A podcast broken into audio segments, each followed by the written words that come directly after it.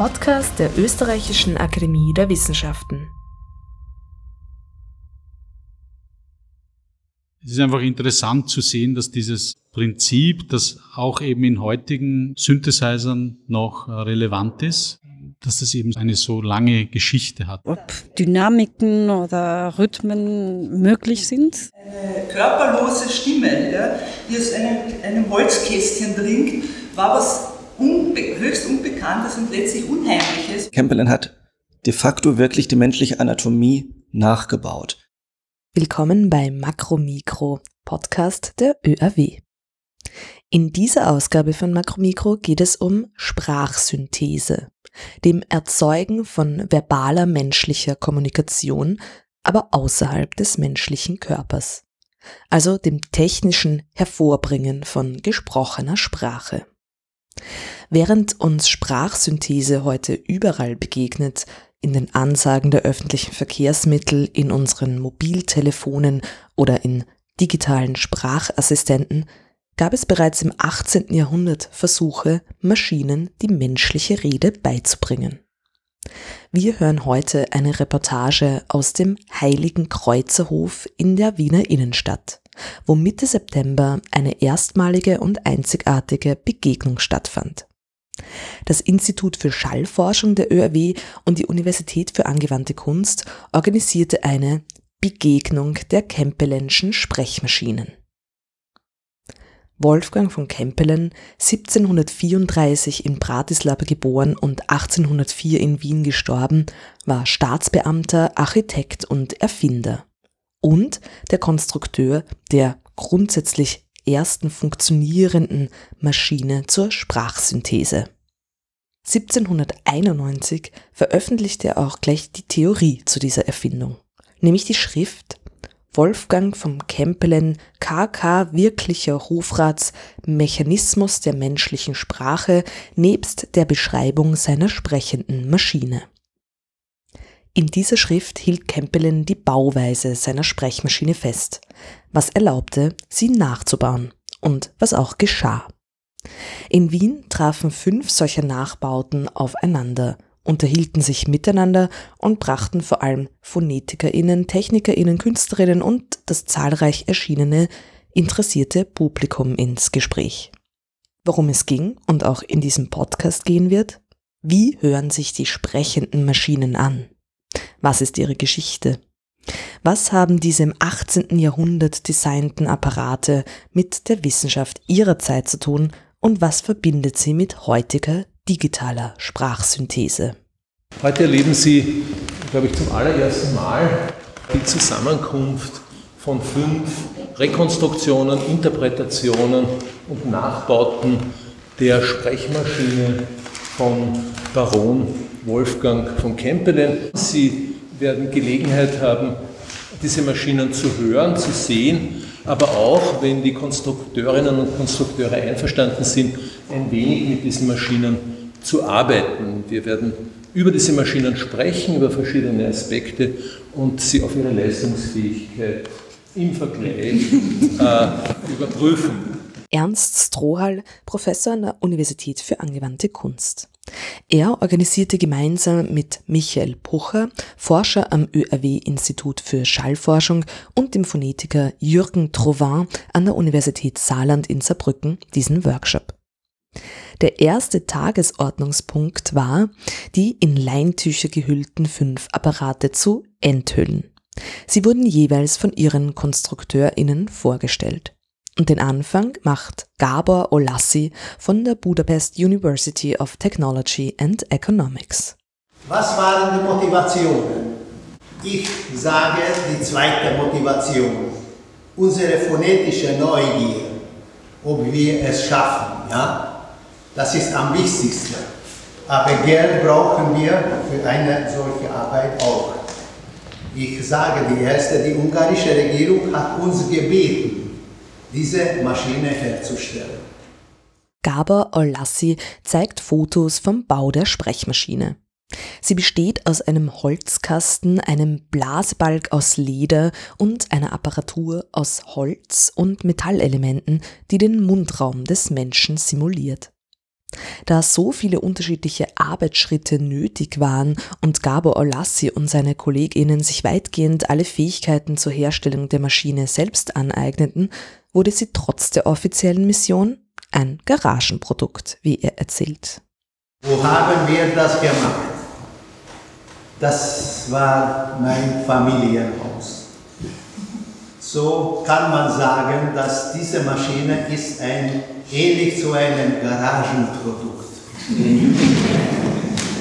Und das ist der Geschichte der Sprechmaschine hochgradig angemessen. Denn auch Campbellen, darüber werden wir gleich mehr hören, baute diese in universalgelehrten Manier weitgehend alleine. Seine Arbeitsweise, ein Ausprobieren und Basteln, inspirierte den Konstrukteur jenes Nachbaus, der hier zu sehen war, der aus Wien stammt. Und diese performanceartige Art der Präsentation soll verweisen auf die Art, wie Campbell selbst seine Erfindungen präsentiert hat, nämlich in einer Mischung von Wissenschaft, Unterhaltung und Zauberkunst. Der Künstler Jakob Scheid wie man sieht, ist es keine exakte Rekonstruktion, sondern es ist der Versuch einer hm, Übersetzung oder einer Interpretation, und zwar im Hinblick auf Campbellens Arbeitsweise. Ich glaube, man könnte sagen, dass Campbellen ein Bastler im Sinne der Bricolage war.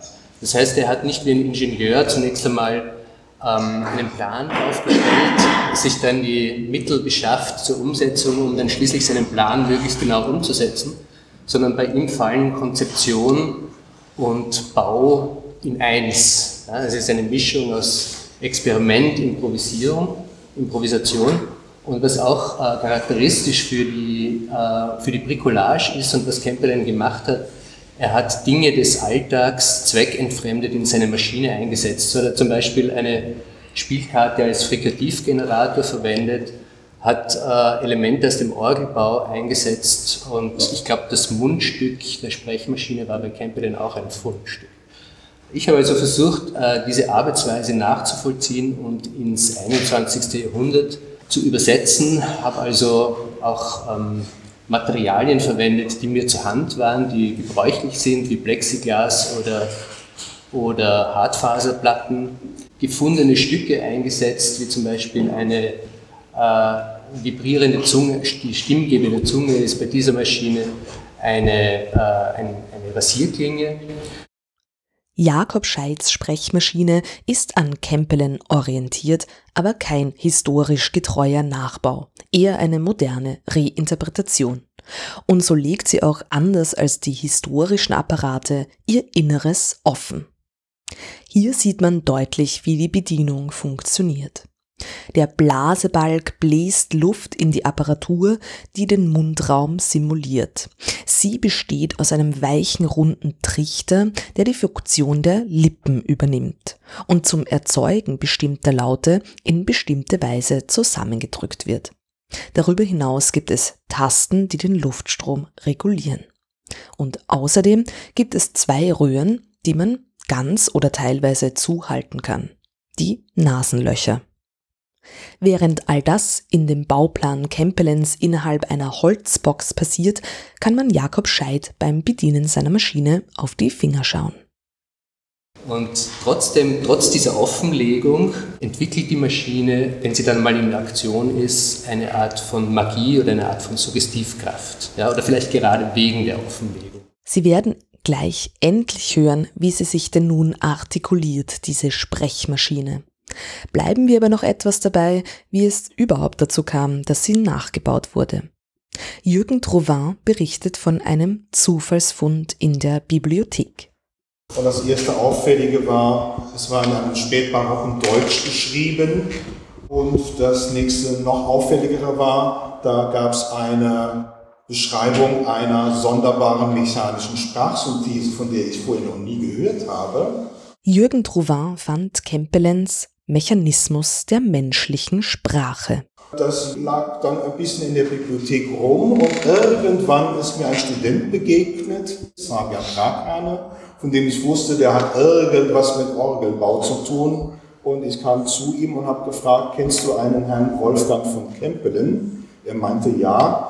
Irgendwas mit einem Schachtürken hat er erzählt. Und ich meinte, nein, nein, äh, mit einer Sprachmaschine. Und er sagte, nein, aber schau mal, hier ist ein Buch, da ist ganz vieles drin geschrieben. Kannst du das bitte nachbauen? Er war so freundlich und hat es gemacht. Mein Name ist Fabian Brakan, ich bin Phonetiker, arbeite am Leibniz-Institut für deutsche Sprache in Mannheim und beschäftige mich jetzt seit ungefähr zwölf Jahren mit Kempelen und Kempelens Sprachmaschine und der Geschichte, wie es dazu kam und den Fähigkeiten und Möglichkeiten dieser Maschine. Ja, und bin immer noch fasziniert, auch nach zwölf Jahren noch. Fabian Brackhane baute die Maschine Kempelins also für Forschungszwecke nach. Und er baute sogar mehrere. Zwei seiner Rekonstruktionen waren an der ÖAW bzw. der Universität der angewandten Kunst zu sehen. Seine eigene Forschung an der Maschine konzentrierte sich vor allem auf die Zungenpfeife der Kempelenschen Sprechmaschine, die sehr ungewöhnlich sei, weil aus Elfenbein. Denn Elfenbein ist nicht nur ein Material, was Sie heutzutage sehr schwer bekommen, sondern auch ein Material, was in der Verarbeitung alles andere als dankbar ist. Und also war auch die Frage, gibt es alternative Anregungskonzepte, haben die möglicherweise einen Einfluss auf den Klang? Und ob es zum Beispiel das Nasensegment, so wie es gebaut ist, muss es so sein oder kann man es ein bisschen umbauen, damit es äh, nach wie vor funktioniert? Und so tüftelte Fabian Brackhane vor allem mit den Nasenlöchern. Die obere Version war die erste Version, die wir gebaut haben. Dann stellte sich heraus, dass das mit den äh, Nasenlöchern so nicht wirklich funktioniert. Es ist nicht besonders bequem bedienbar. Dann haben wir die Nasenlöcher äh, näher zusammengesetzt und habe ich festgestellt, gut, jetzt sind sie schön nah beisammen, aber meine Finger sind zu dick. Also haben wir es wieder zugejubelt und haben ungefähr in Mitte gewählt. Alles das muss man natürlich wirklich experimentell erproben. Die fünfte Maschine wurde von Silke Berdux und Alexander Steinbeißer vom Deutschen Museum in München vorgestellt.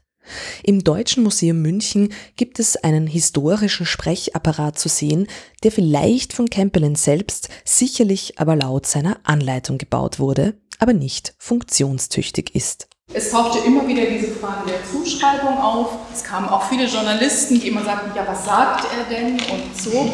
Und auch viele Gruppen, die das sehen wollten.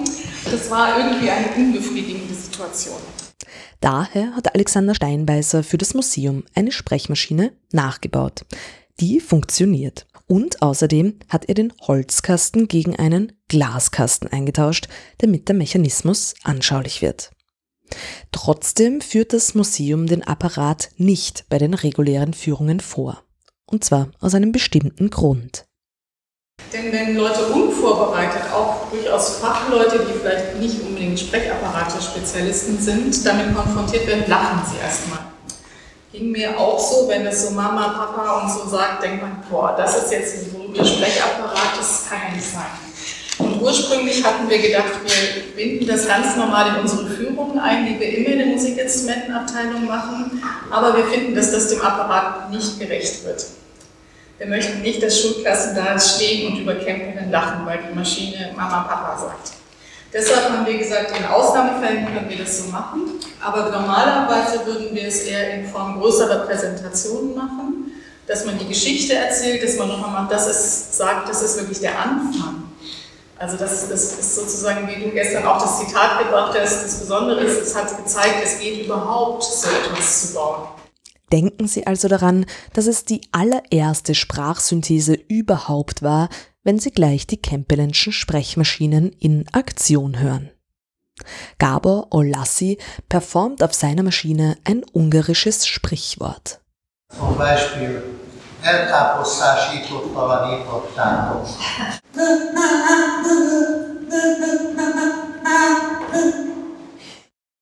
Jakob Scheid formt auf seiner Konstruktion das Wort Überraschung.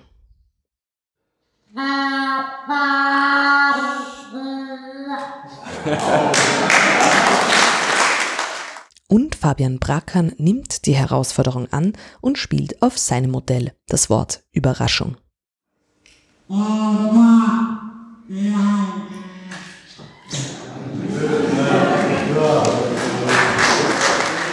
Alexander Steinbeißer spielt auf seiner Maschine das Wort Madame.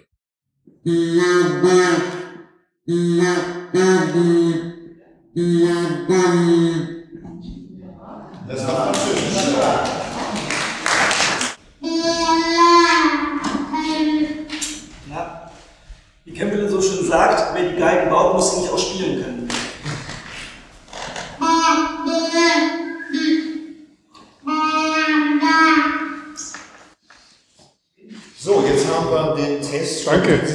Sie haben wollten. Was haben Sie verstanden? Nicht viel. Hast du nicht viel gesagt? Nein. Okay. Zweite Chance.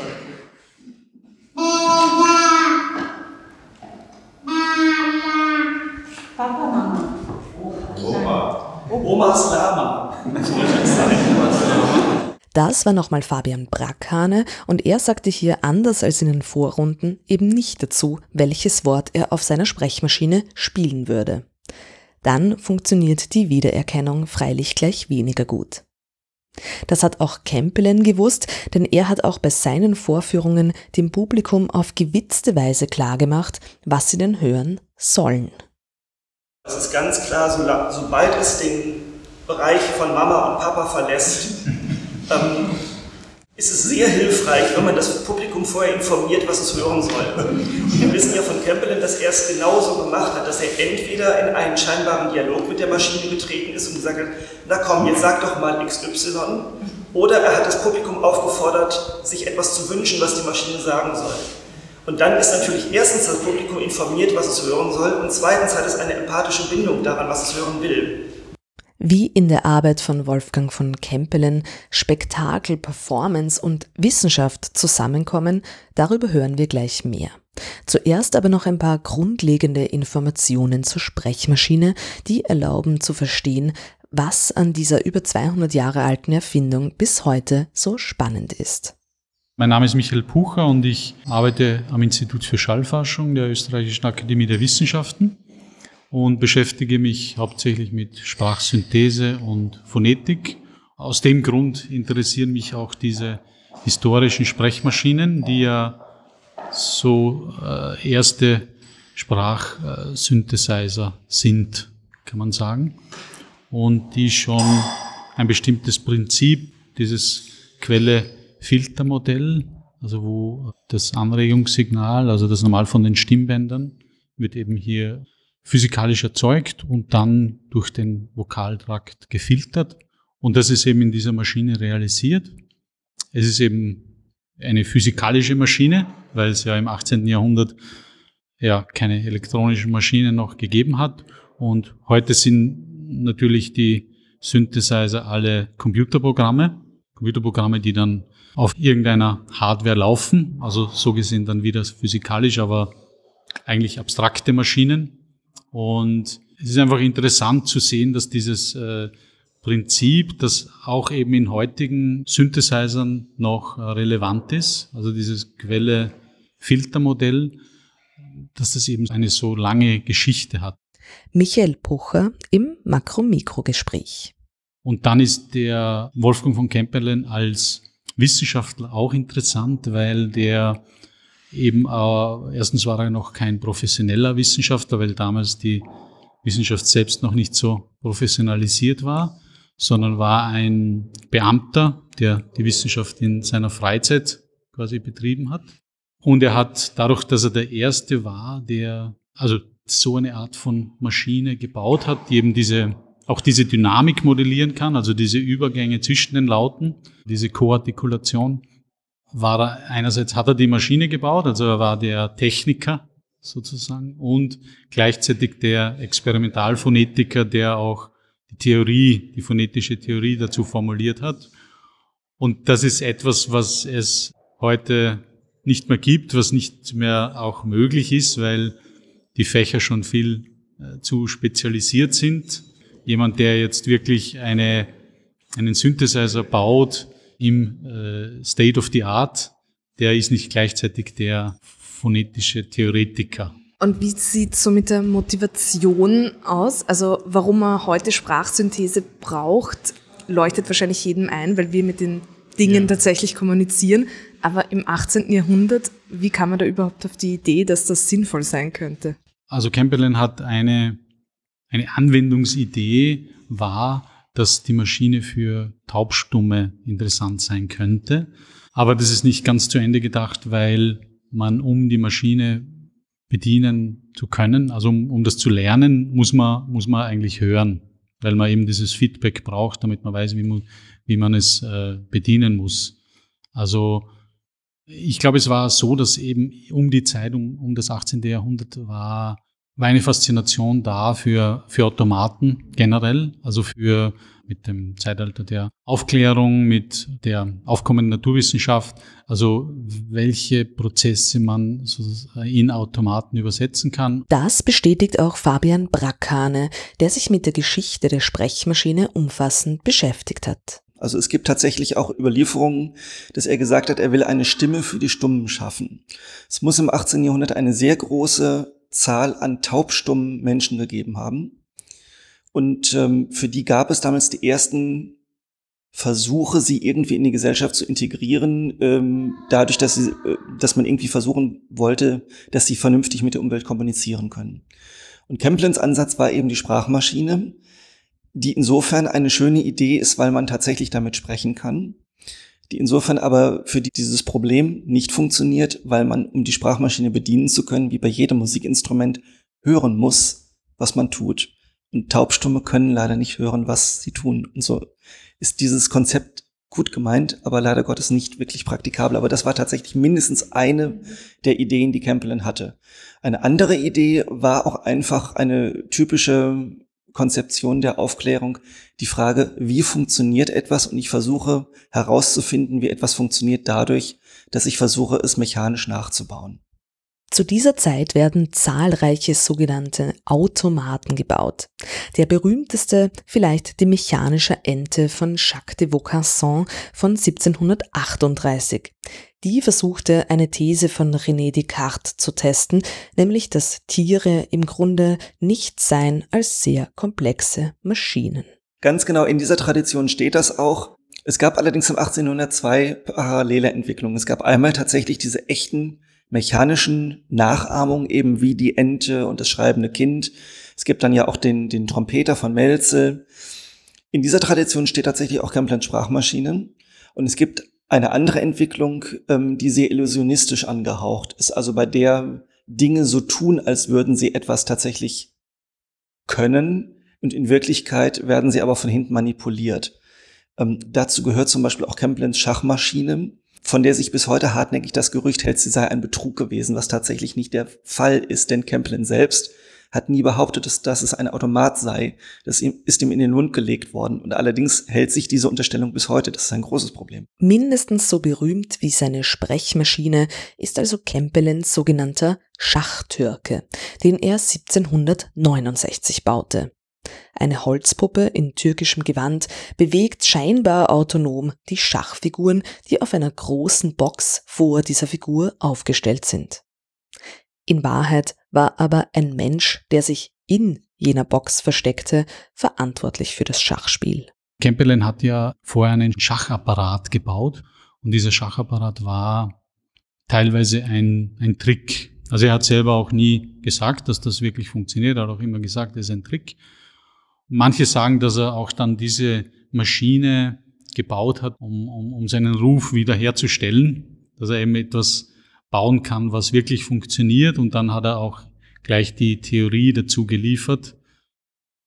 Wie sind denn dann diese Sprachmaschinen aufgefasst worden zu Ihrer Zeit? Heute, Sie haben es auch schon gesagt, sie sind natürlich faszinierend, aber wie haben das die Leute im 18. Jahrhundert gesehen? Oder haben die sie überhaupt zu Gesicht bekommen?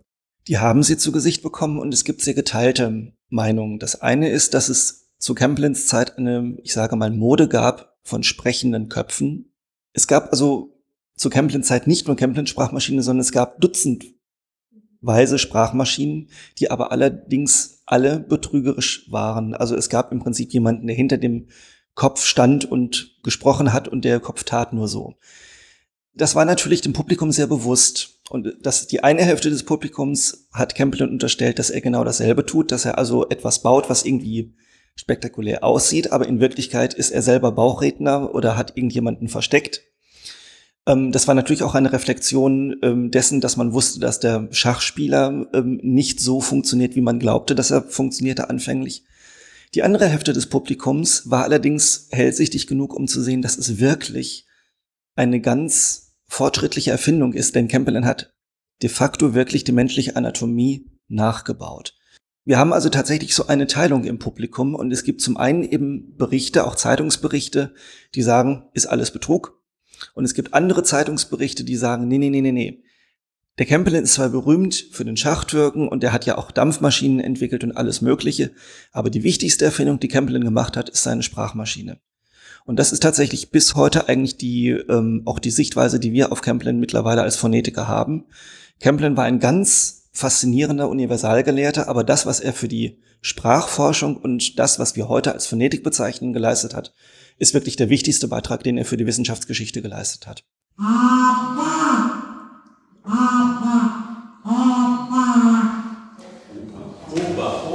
Das war jemals der rheinfränkische Akzent.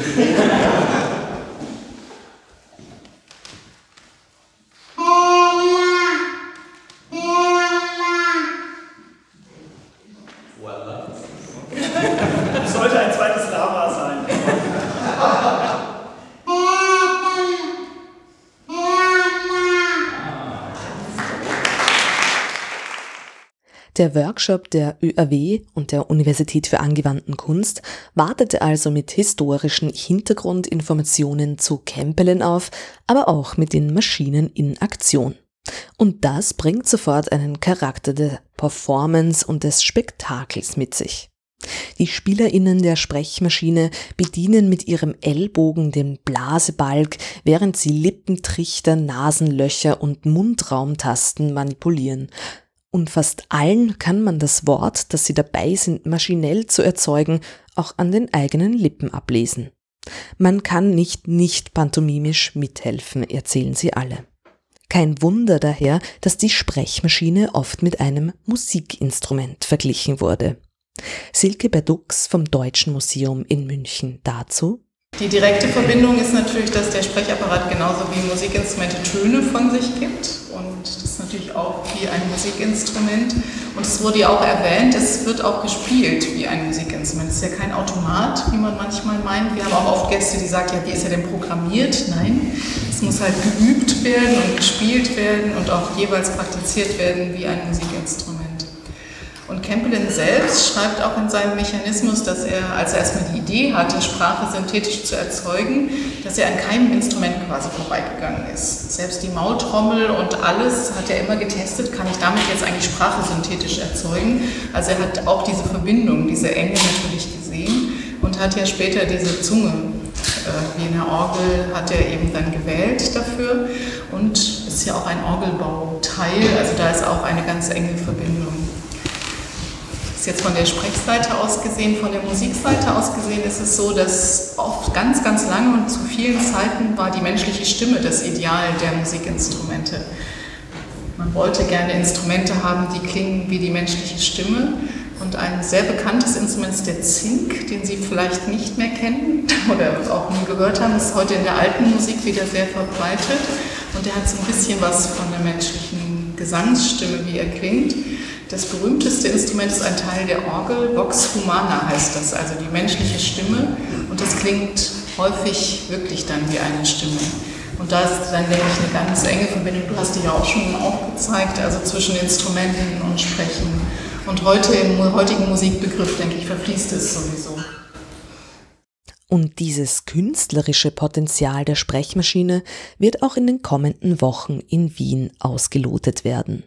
Susanna Zapke, Professorin für historische und urbane Musikwissenschaft an der Musik- und Kunst Privatuniversität Wien, wird mit ihren Studierenden mit und für die Kempelenschen Apparate komponieren. Wir werden das Material der Sprechmaschinen als Material hernehmen und werden mit den Studenten versuchen, dieses Material in irgendeiner Form für sowas wie eine Komposition zu verwerten.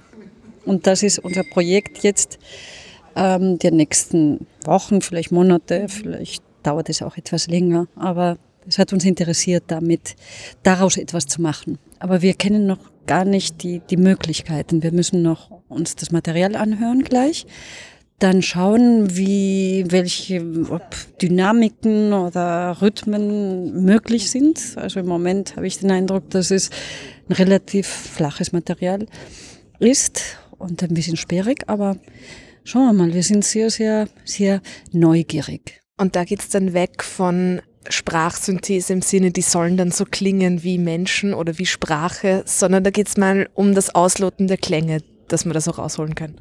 Ganz genau. Es geht nur um Klang. Mhm. Und es geht nicht mal um Aussage oder Nachahmung menschlicher Stimmen. Es geht nur um Klang. Das, äh, die Kompositionen mit Sprache sind ja auch ein weites Feld in der Musik, der zeitgenössischen vor allem. Und das ist auch kein Novum ja, für, für die Komponisten, dass man mit, mit Sprache als Klangmaterial arbeitet. Dafür hat Wien ja auch eine lange Tradition. Und in diese Richtungen vielen Richtungen werden wir mit den Studenten dann äh, was bauen. Toll, Nochmal eine Maschine. Ja. Es war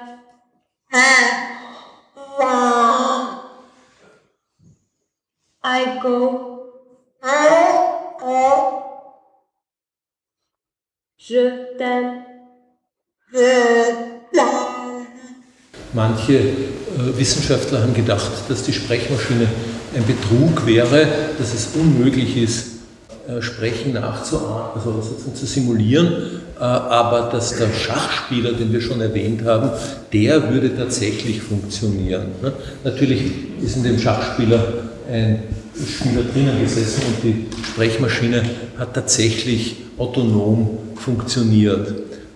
Im Übrigen die, die auf die Tricks am schnellsten reingefallen sind, wie üblich, waren Wissenschaftler, ne, die sehr viel nachgedacht haben, aber sehr schlecht beobachtet haben. Äh, die größten Gegner auf diesem Turnieren von Campbell waren gewissermaßen seine Kollegen äh, Zauberkünstler, die einen sehr kritischen Blick natürlich auf diesen Apparat mit dem Türken und dem, der Puppe gehabt haben und dem großen Tasten, wo vielleicht jemand drinnen sitzen könnte, auch wenn es unwahrscheinlich ist. Ernst Strohall von der Universität für angewandte Kunst. Er hat sich gemeinsam mit Brigitte Felderer, die ebenso an der Angewandten lehrt und forscht, eingehend mit Campbellens Sprechmaschinen sowie dem Schachapparat auseinandergesetzt. Sie haben gemeinsam Texte, Bilder und Modelle der beiden Apparate in einem sehr schön gestalteten Buch gesammelt. Campbellen zwei Maschinen heißt es und besteht aus einem Leporello, das sich in eine Mappe falten lässt. Brigitte Felderer erklärte bei dem Workshop in Wien den interessanten Kontext, in dem Campbellen seine Maschinen im 18. Jahrhundert vorstellte. Er sei eine exemplarische oder paradigmatische Figur eines ähm, Wissenschaftlers des ausgehenden 18. Jahrhunderts, insofern, dass er eben einerseits ähm, davon gelebt hat, dieses Experiment oder dieses wissenschaftliche Experiment öffentlich gegen äh, Eintritt vorzuführen, immer eben, wie es der Ernst gesagt hat, gemeinsam mit dem Schachtürken. Aber das war klar, das war eine bezahlte Vorführung. Das war nicht jetzt eine Präsentation für in, in einem akademischen äh, äh, Setting für äh, Phonetiker, die sind ja äh, antiliteram sozusagen, sondern das war in dem Sinn, äh, äh, wie man es später genannt hat, Rational Entertainment. Rational Entertainment, eine absolute Mode der Zeit. Unterhaltung mittels Vorführung wissenschaftlicher Neuerungen und Erfindungen. Wobei, wie wir schon gehört haben, hier Wissenschaft und Illusion sehr oft ineinandergriffen. Andererseits hat aber dieses wissenschaftliche Werk zu der Maschine verfasst. Das heißt, es war ihm schon wichtig, nicht nur Erfolg zu haben, nicht nur eine gute Show zu liefern, sondern anerkannt zu werden als ein seriöser eben Wissenschaftler. Also er war beides, das, das mag eine, äh, als Zerreißprobe erscheinen heutzutage. Und natürlich war die Wissenschaft oder eine Disziplinierung der Wissenschaft hat ja noch gar nicht so in dem Maße, wie wir das ja heute und wie wir sie auch hier erleben, eigentlich eingesetzt. Auch Brigitte Felderer setzte Campbellens Sprechmaschinen in den Kontext der Apparaturen und Automate seiner Zeit. Das Interessante an der Sprechmaschine war nur, dass sie so ähm, maschinell dahergekommen ist. Wirklich der pure Mechanismus und nicht verkleidet war, kein äh, Engelchen mit Flügeln und ein verborgenes Rohr im Hintergrund, all das hat es gegeben, oder Musik ins Blasinstrumente, das hat ein anderer Schauspieler gemacht, Blasinstrumente an einer Wand hängend und hinter einem oder dem anderen war ein Rohr zu einem Nebenraum verbunden und scheinbar kam da irgendein Ton aus diesen Blasinstrumenten raus. Ja. Und da konnte man natürlich dann auch wunderbare Geschichten äh, drumherum entwickeln. Kempelen war hier sozusagen äh, ganz Wissenschaftler, aber als Wissenschaftler äh, hat er auch eine Rolle gespielt. Ja? Also in dem Sinne eine, eine Rolle als Performer. Also das war immer er war auch eine, man muss sich auch vorstellen, war ein hoher Beamter, war ein Aristokrat, er war weit gereist, er hat viele Sprachen gesprochen und er stellt, er mietet ein Zimmer irgendwo in London oder in Berlin und führt diese Apparaturen vor. Dabei sei die Geschichte der Sprechmaschinen nicht nur wissenschaftshistorisch spannend, sondern auch kulturgeschichtlich. Wie reagieren die Menschen auf diese Vorführungen und wie reagieren Kolleginnen aus der Wissenschaft? Also jetzt sich zurückdenkend, eine, eine körperlose Stimme, ja, die aus einem, einem Holzkästchen dringt, war was unbe höchst Unbekanntes und letztlich Unheimliches und nicht Erklärliches. Ja. Und eine, so eine Diskussion oder der Charlatanerie, das ist nicht immer bewiesen, sozusagen zu sagen, äh, woran beweist man den, den, äh, äh, in dem Sinn den Trick oder das Kunststück, sondern ich finde, es ist auch wichtig, das als Abwehr, wenn ich jetzt ein bisschen psychologisieren wollte, zu sagen, okay, das kann nicht sein, nicht? das kann nicht mit rechten Dingen zugehen, das ist irgendwie um, also, äh, Schmäh mhm. Äh, und, äh, das, und so wird man dann zum Scharlatan, aber in Wirklichkeit könnte man auch sagen, er war der Zeit voraus und es hat noch in dem Sinn äh, keinen Umgang gegeben äh, mit einer solchen Apparatur und selbst Edison hatte damit noch zu kämpfen. Nicht? Also das heißt, man hat eine technische Apparatur in einem Salon, äh, einen, äh, eine, eine wirklich sehr menschlich anmutende Stimme, aber der Körper dazu fehlt. Also das zu verstehen, ist eine enorme Leistung. Ebenso an der Diskussion beteiligte sich Rüdiger Hoffmann von der Technischen Universität Dresden.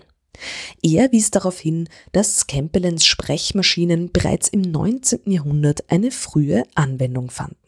Und das ist diese Geschichte mit der Spielzeugindustrie und mit den Puppenstücken. Das sollte man nicht gering schätzen.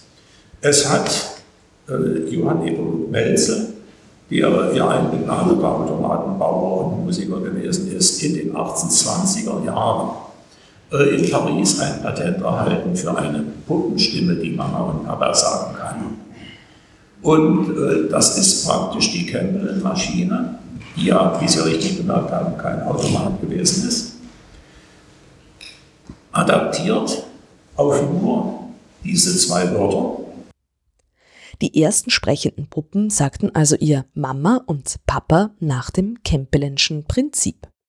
Rüdiger Hoffmann warf in der Diskussion dann noch eine interessante These auf, die uns jetzt ins Heute bringt. Er beobachtete, dass man seit es Sprachassistenten an Mobiltelefonen sowie für das sogenannte Smart Home gibt, die künstlichen Stimmen, mit denen unsere Geräte kommunizieren, auf einmal mehr Akzeptanz fänden. Seit Jahrzehnten, sagt er, hätten die TechnikerInnen das Gefühl, die Sprachsynthese sei schon fast perfekt. Aber da der Maßstab immer am Menschen genommen würde, sei eine Enttäuschung nach der anderen gefolgt. Die natürliche Stimme und der Ausdruck, die richtige Betonung stellt Maschinen ja nach wie vor vor eine große Herausforderung. Rüdiger Hoffmann stellte nun fest, dass man den imperfekten künstlichen SprecherInnen aber heute wohlwollender gesinnt sei. Sprachsynthese sei im Raum der Kulturtechniken angekommen. Darüber lässt sich sicherlich diskutieren, wir bleiben aber bei den Sprechmaschinen Campbellens und hören abschließend Überlegungen dazu, was sie mit moderner digitaler Sprachsynthese zu tun haben. Das wäre vielleicht auch etwas, wie Campbellen jetzt die Maschine bauen würde, vielleicht ein Roboter, der die Maschine spielt. Er trainiert einen Roboter, der die Maschine spielt und baut die Maschine wirklich genau so, wie sie jetzt ist. So Michael Pucher, der einen Aspekt anspricht, der digitale Systeme grundlegend von mechanischen Systemen unterscheidet. Machine Learning. Software kann heute teilweise eigenständig von digitalen Dokumenten menschlicher Sprache lernen.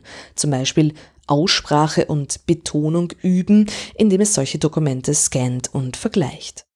Über die Parallelen und Unterschiede zwischen Sprachsynthese heute und Sprachsynthese im 18. Jahrhundert spreche ich abschließend mit Michael Pucher und Fabian Brakane. Sie haben schon gesagt, das Prinzip sozusagen ist ein ähnliches mhm. von den Campbell-Maschinen zur digitalen äh, Sprachsynthese, was ja eh schon faszinierend ist.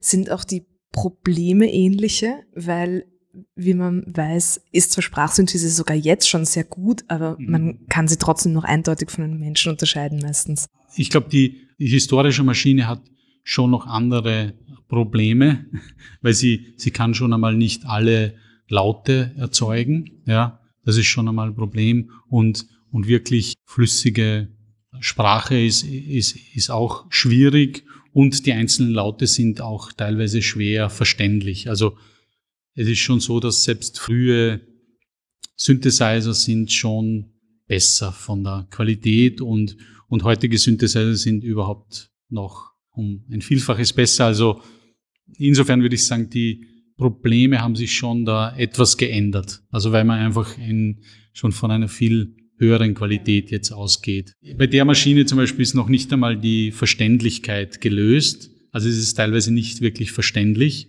Und das ist eigentlich schon seit den 70er Jahren oder so, kann man sagen, dass es, dass man verständliche Sprachsynthese realisieren kann.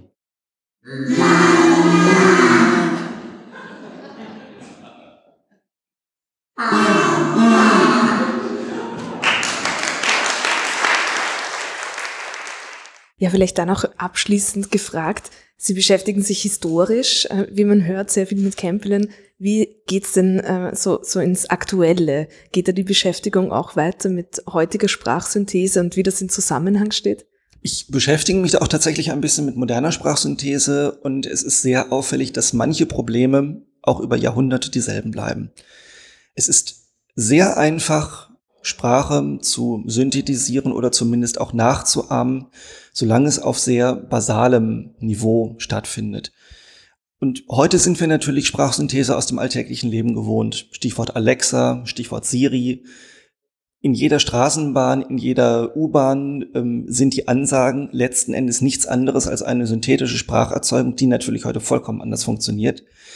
Aber sie ist längst nicht perfekt. Also wenn Sie zum Beispiel ich weiß nicht, wie es hier in Österreich ist, aber äh, in Deutschland ist es ganz häufig so, dass die Ansagen, die in Bussen gemacht werden, von der Betonung her falsch sind. Die Aussprache ist im Prinzip richtig, aber die Betonungen sind falsch.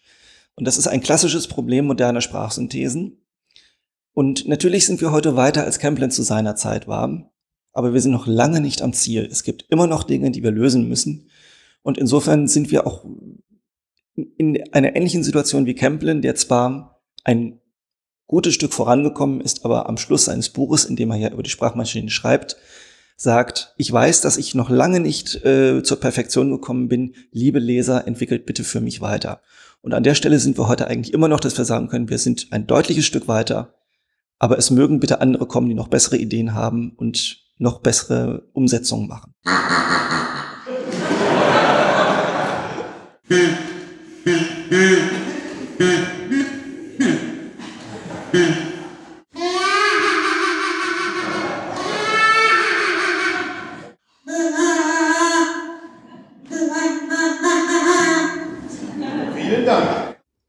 Sie können also sogar lachen.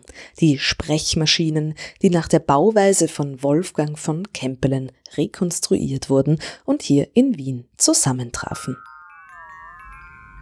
Und damit sind wir am Ende dieser Ausgabe von Makro Mikro. Alle Ausgaben des ÖRW-Podcasts gibt es auf orw.ac.at. Julia Grillmeier sagt vielen Dank fürs Zuhören und auf Wiederhören.